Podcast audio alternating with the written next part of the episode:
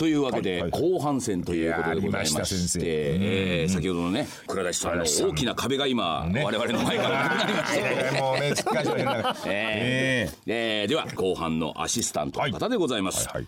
はい。本日12月後半の相棒を務めさせていただきます栄一と申します。よろしくお願いいたします。ねえまたまたおっさんが。おっさんまたままたまたた安定のおっさんです。安定の安定のおっさん。いやいいんじゃないですかねね声の方はね、もう全然もう出てますからね落ち着いてもう来た時からね緊張する緊張する言ってましたよ緊張する言ってまして緊張しますね前半の方が良かったってねだって結局全然ねあそこで見てたけどよくいたけどもう気が気じゃないもんね気が気じゃないガヤどこじゃないガヤどこじゃないそこに行くと倉橋さんなんかもリラックスしちゃってもうリラックスしちゃって早速今ね妻にメールを入れたっていう。ね 出たよ俺。俺やっぱり人間こんな感じですよね。メリークリスマスって言ったぜ俺。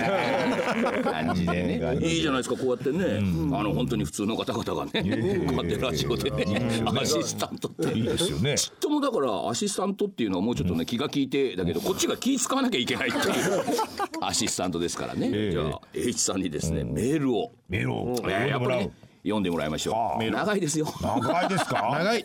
長い。行きましょう。はい行きます、えー、ラジオネーム野良猫一家さん、40代男性会社男性ね。もうなんつった？なんつった？ダンサーじゃねえ。男性会社役員。会社役員おお来ました。毎回楽しく拝聴しております、藤村さんの選曲は意外にベタなメジャー曲で男気を感じます。ただめちゃくちゃ男気を感じるっていうのは。自分も10代に聴いていたばかりの曲で懐かしく思います、ピアノのテーマ曲から始まって皆様の楽しいお話や藤村さんのもっともなお話を聞いていると、今この放送を流れている夜空の下にはいろんな人の生活や人生があって、自分もその中の小さな一人で大変な思いをして生きているのは自分だけじゃないんだな、となぜかそんな思いがして元気づけられます。自分の悩みなんてちっぽけなものだと明日からまた頑張ろうと前向きな気気分になりますこれからも楽しみにしておりますので、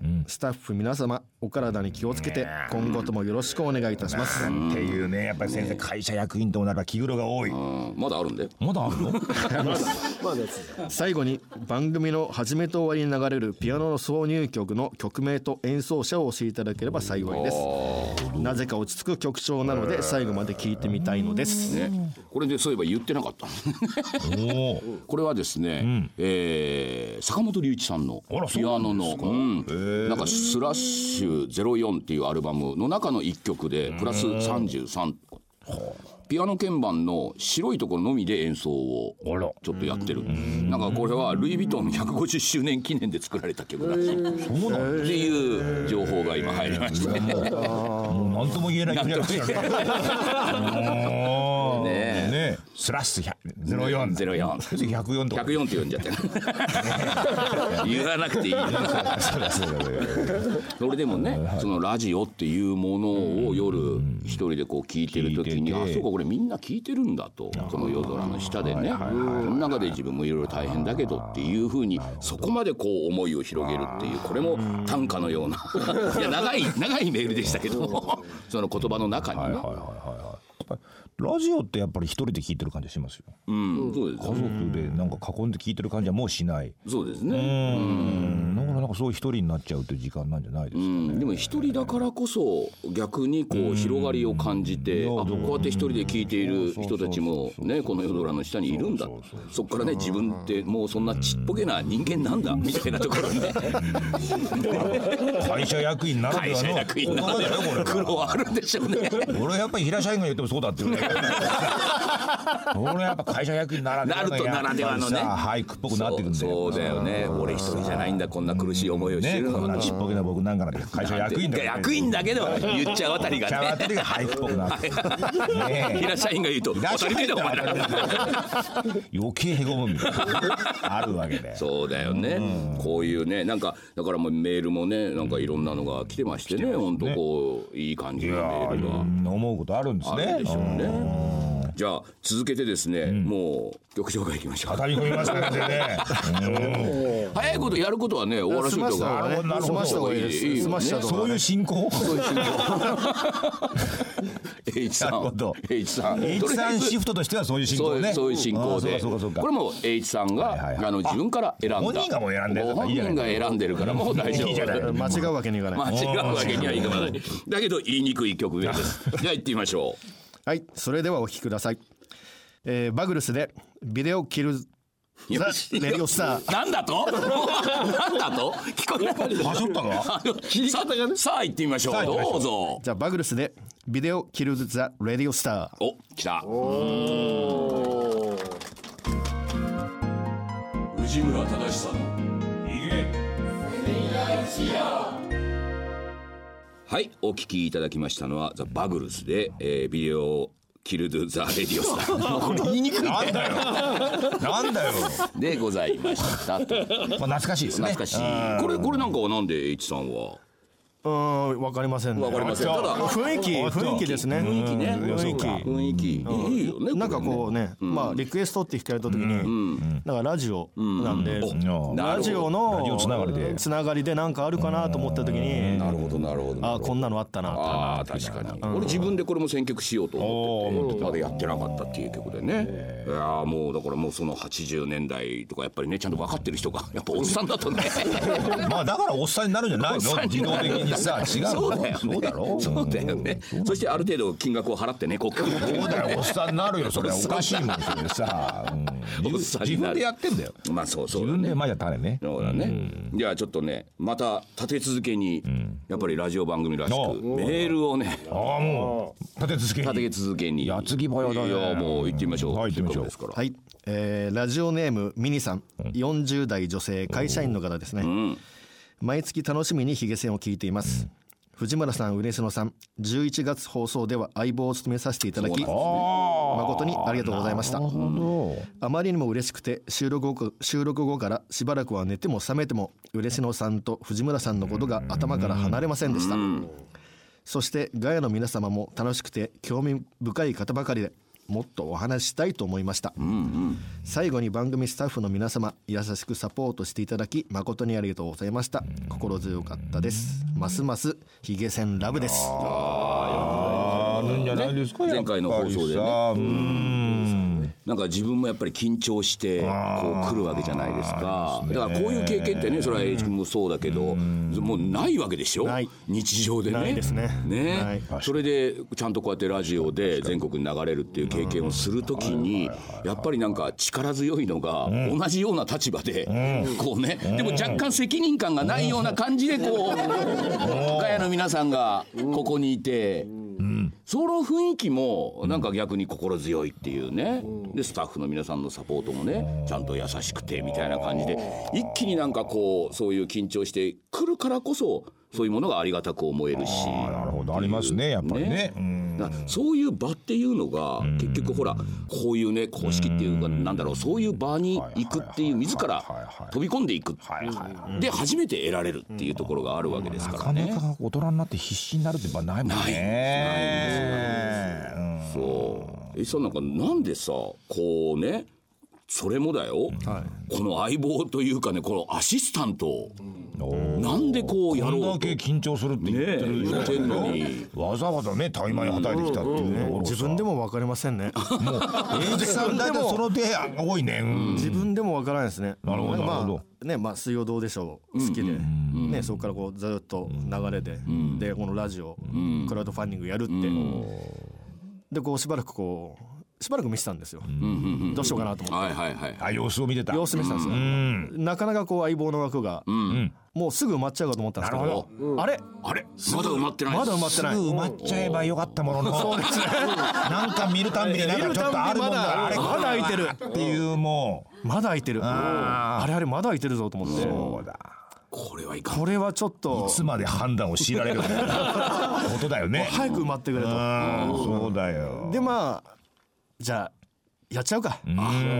と思って。まあこれ機会がないですから。ないしね。ない。でもどっかでそのこれは自分が行かないとみたいな変な責任感というかね藤井監督がやってんのに俺がこれで力を出さないとっていうのも。まあでもあとはやっぱ怠慢をはたいてるからさ、この場に来るっていう理由もね、自分の中に割と湧くんじゃないかと思ったりするわけよやっぱり。あのこれで邪険には足れないだろうっていう どっかにあるんじゃないかと思うんだけど。確かに。確かにね。ねそうでしょ？そうだね。その安心感もね。藤村さんもさすがにさすがにおおね。ねうん。邪険にはしねえしないだろう。ね帰れとは言わねえだろう。そういうのも確かにありますね。でその要はこれ終わった後のね、ええ。まああ打ち上げっていうことでこう皆さんこれから飲むわけじゃこないですか。れでやっぱりなんかこう気分が良かったりするんじゃないですかねやっぱりもう今倉田さんはもう飲むことしか今考えてないから後ろの方でね。さっきのはまあ終わっちゃったからね。村田さん笑ってますよ笑ってますねだからもうでそのやっぱりこの彼女もねガヤに来ていた人たちも大変興味深くてっていう。お話ししたんでしょうねきっとね。ね、あのそれもきっとねすごくあるなと思って。一人だけねポンと来て、ね、相棒ですっつってね来るのもやっぱりちょっとねそうですね。でこれでねなんだかんだ言いながらねここで一緒の立場でこの番組に参加してくれてねっていう人がいてでそうするとやっぱりねこれ終わった後にねいや緊張したわっていうのをやっぱり共有したいっていうね。このなるほど。実際に聞いていただいてはいはいはいはい。いやでも私も楽しかったなんて言われるとなんかすごくホッとするみたいなね。だからなんかこう飲み会大事なんですよねこういうのね。なるほ。どいやもうだんだんあなたの言うこと正しいと思ってきたな。なんかって飲み会っていうのがなんか企画の中に挙げられるから飲み会って企画なのかなと思ってたけど意外にやっぱりね人の金銭に触れてるねこれね。そうそうそうそう。そのえー要はラジオのこうねところに出るっていうだけで「いやじゃあお疲れさんでした」ではやっぱりなんか落ち着かないでしょ。ちょっとやっぱりね。確かにそうだね 一人でね喋ってこのまま一人帰るっていうのはちょっとそうだね。それもちょっとあれだね。ちょっとあれですね。消化不良だよね。これだけのやっぱり経験をしたって。それも一緒に経験を共有していた人とやっぱり分かち合うのが一番。いやこれでね家帰ってね奥さんとかに「やってきたわ」なんつって「ああそうよかったね」っつってでカンカンカンカン 大根切られてるところでね盛り上がんないもんね。ますます消化不良になっちゃうっていう。あこれ大事なこと大事ですね。やっぱ大事なんですねこれね。ね。いや曲いきましょうか。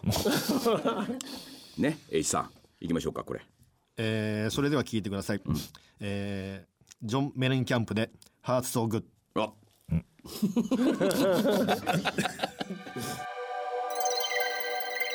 藤村忠寿の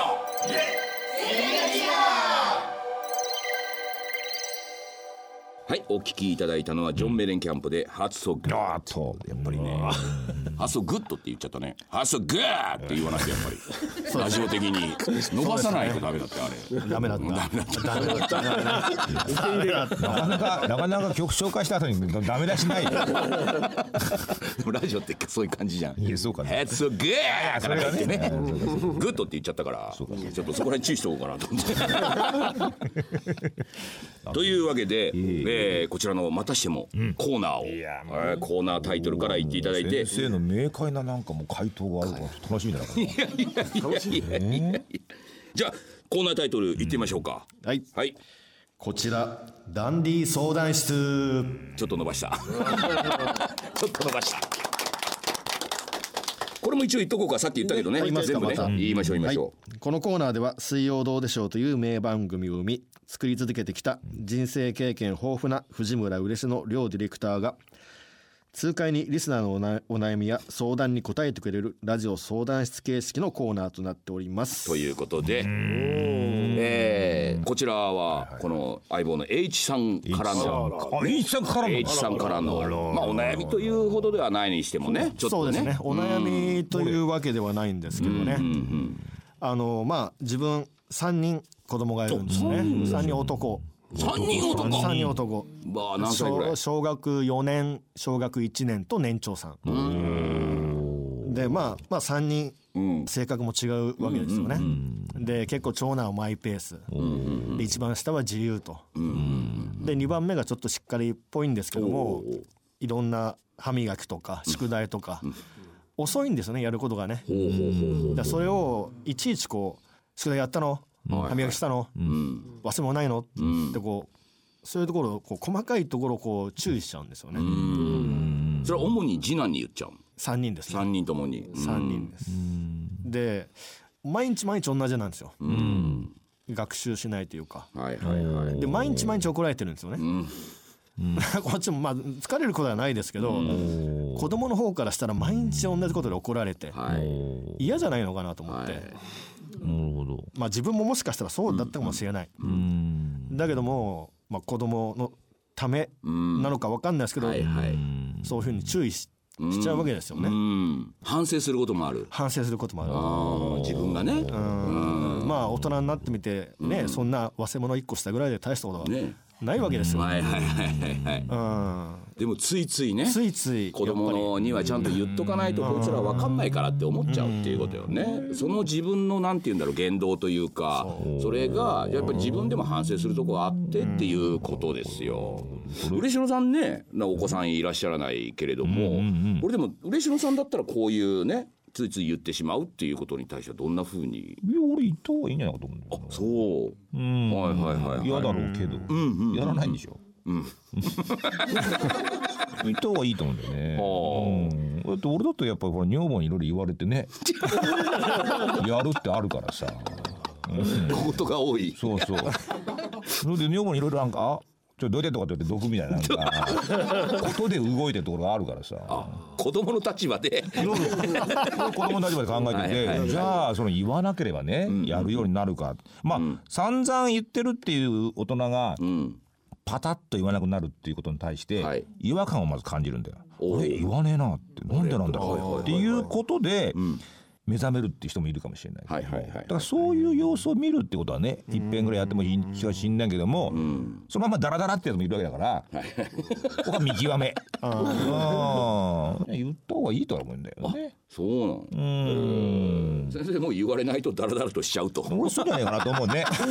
そうそうそう。自分が子供だとしたらうん。ね。そうそう。どいてって言わないといつまでたっても。どいてって言わない。いやどいてって言わないとっていうかさだって子供ってさやっぱりうち出ていくでしょ、うんうんうん。でそんなに居心地よくしなくてもいい気がするんだよなるほど。そのお父さんとかお母さんから自由になりたいって思わせてあげるって大事だと思うんだよね。おおだからじ自発性っていうものを持ってるんだったら、言われなくてもやるようになるわけだから、はいはいはいはい。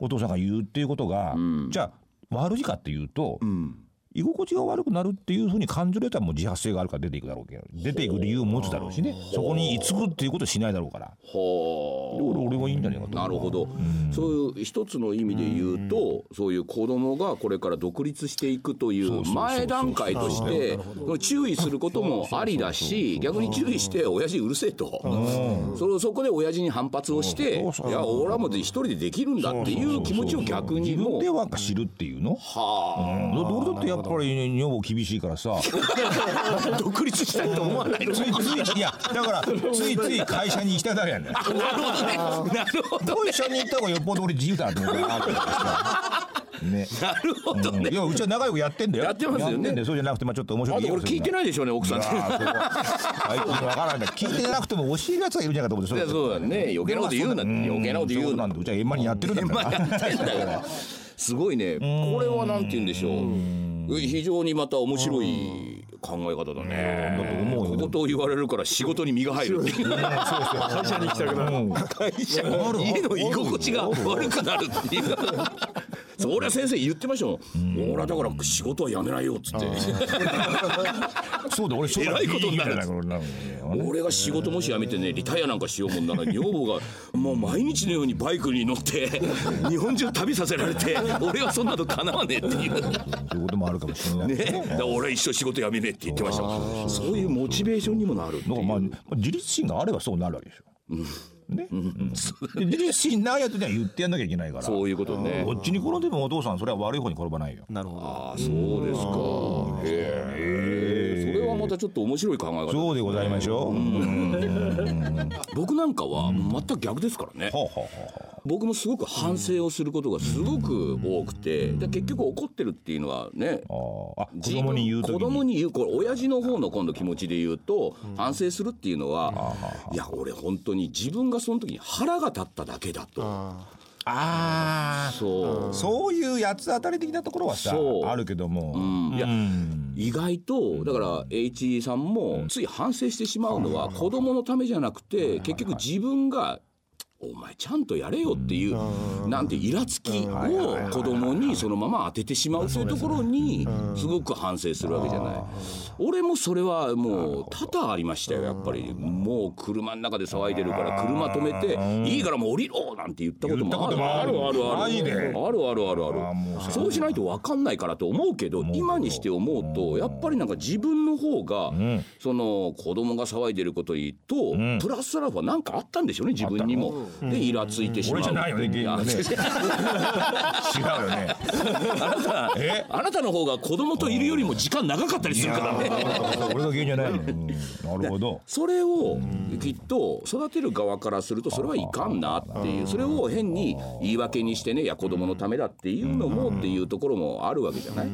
でも今の嬉野さんの考え方っていうのがあるとそのイラつきっていうのもたまにはもちろんあるけども決して怒るっていうかその注意するっていうのはそうだこいつを逆に自立心育ててんだって思えればちょっと考え方が変わってそのイラつきっていう部分はちょっと軽減されるような気もするんだよね。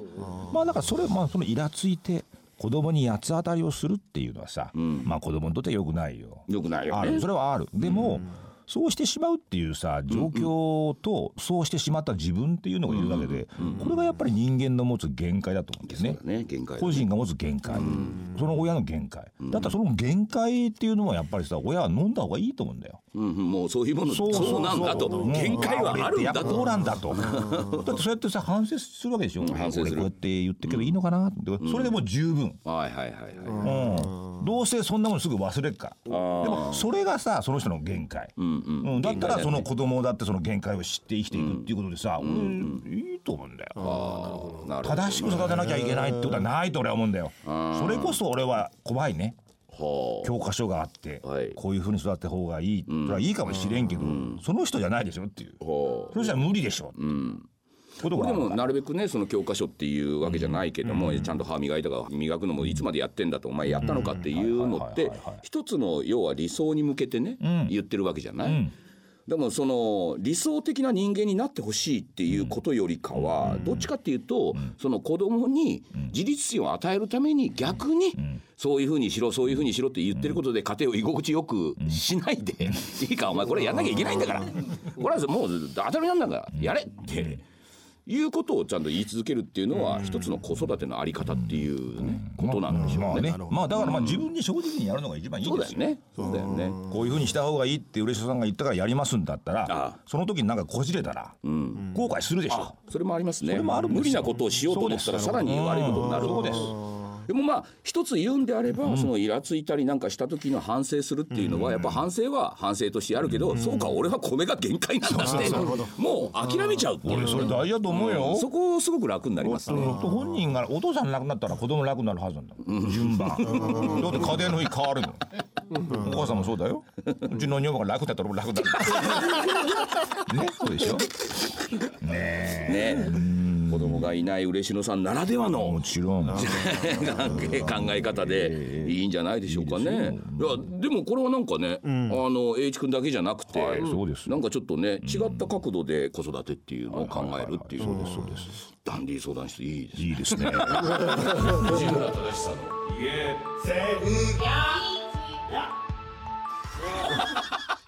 というわけで今夜のねこの「東千夜一夜」もですね、というかもう今年のね、放送がいよいよ終了ということでございましてですね。今年一年振り返りますかいやなんかあっという間ですよ。エリさんなんか今いくつ？今45ですね今45。45どう？年が経つのって早くなってる？早いあっ早いよね。という間ですね早いよね。早いなんかで小学校の時の1年なんていうのは別にね、すごい長くいまだに感じてるんだああなるほど。けど今は1年経つのがすごく早くなってるもんね。早いですね。あっという間。よんな結局さそんな男3人子供いるわけじゃん。これがね大きくなってね行っちゃうのあっという間だよ本当。あれ？と思っちゃうからもう。ああもう言っちゃった。高校生。もうもううちも3人いて3人とももう家からいなくなりましたからね。まあ子供の自分は一年一年覚えることもなんか体験することもなんか大きいから長く感じる。今だって全く日頃と違うことをやんなきゃいけなくなっちゃったら多分長く感じるんじゃないかなっては思うんだよね。そう確かにね。毎ね日仕事にも慣れちゃうからね。ということでね、はい。もう今年も終わりと。終わりと。いうことであのねプレゼント。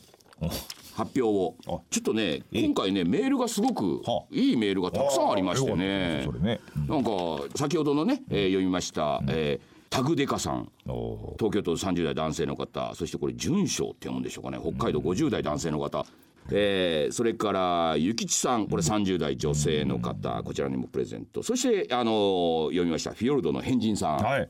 そしてモルテンさん。東京都40代男性の方、えーそれから高速スローカーブさん。埼玉県20代男性。それから歴夫さん大阪府30代女性の方今回はねちょっとねあのメールの方ね一応あと読みますけどもね。はまあ本当にメールもすごくいい感じのものがたくさん来るようになりましてですね。なんかいいなと思って。じゃああのこの歴夫さん30代、えー女性お作の方のやつ読みましょうか、え2週間ほど前にポッドキャストで偶然発見した藤庵のラジオ、え3日間で初回から最新回まで一気に聞いてしまうほど私にとっては興味深い内容ばかりといやそうだってそうでしょう、曲紹介に緊張しお悩み相談では明快な答えが。なるほど。特に共感し印象深かったのが仕事に対する考え方のお話ですと。年と経験を重ね酸いも甘いも噛み分けたダンディお二人の語り口は耳に心地よくすさんだ心に じんわりとしみ入り何度も聞いては一人でうなずいておりますと。そして私事ではございますが年明けすぐに子宮頸部上皮腫瘍の手術を控えておりますと。このまま進行すればがんになる可能性もありましてと。医者に言われて不安を抱えておりますが藤庵の爆笑バリアでリスクを吹き飛ばしたいのでステッカーください。お願いします。それはもういやもうそれはね頑張ってくださいよねえそうですよねえこれでこの声でいいんであればねもちろんねえ全然笑ってくださいですよ。いいですね。いいですね。ポンとじゃすぐ笑う。いいです。えーというわけで、えーこのプレゼントのね、はい応募、えーそれから皆さんのねお悩み相談のメールも、お待っております、えー今から1週間は、えーラジコのタイムフリー機能でこの番組をお聞きいただけます。さらにラジオクラウドというアプリを利用して繰り返しお聞きいただくこともできます。ということでえーということでね今回の放送も、はい。えー終了とおなりました。なりまして。最後にね、えー相棒の、もう前半部はい。も、えー来ていただきました倉田さん。はい。倉田さん、はい。倉田さんどうもありがとうございました。どうもありがとうございました。そして、後半部栄一さん、はい。ありがとうございました。そして嬉野さんあありりがとうございました。たというわけでですね、えー今回は最後にラジオを通してですね、この相棒とこの我々と一緒にあともうこのガヤなことも一緒に、良いお年を。なんて。いうことで今年のねこのヒゲ戦、えー放送を締めくくりたいと思いますので皆さん声を揃えていくんですよ。い。いですか？ね。もう60人ぐらいいるぐらいの勢いで。いますよ。もうぎゅうぎゅうですいますいますいます。ねえーというわけで今年1年、えー皆様あーこのお藤村忠のひげ千夜一夜、えーご視聴いただきいよいよありがとうございました、ということで、皆さんいや良いお年を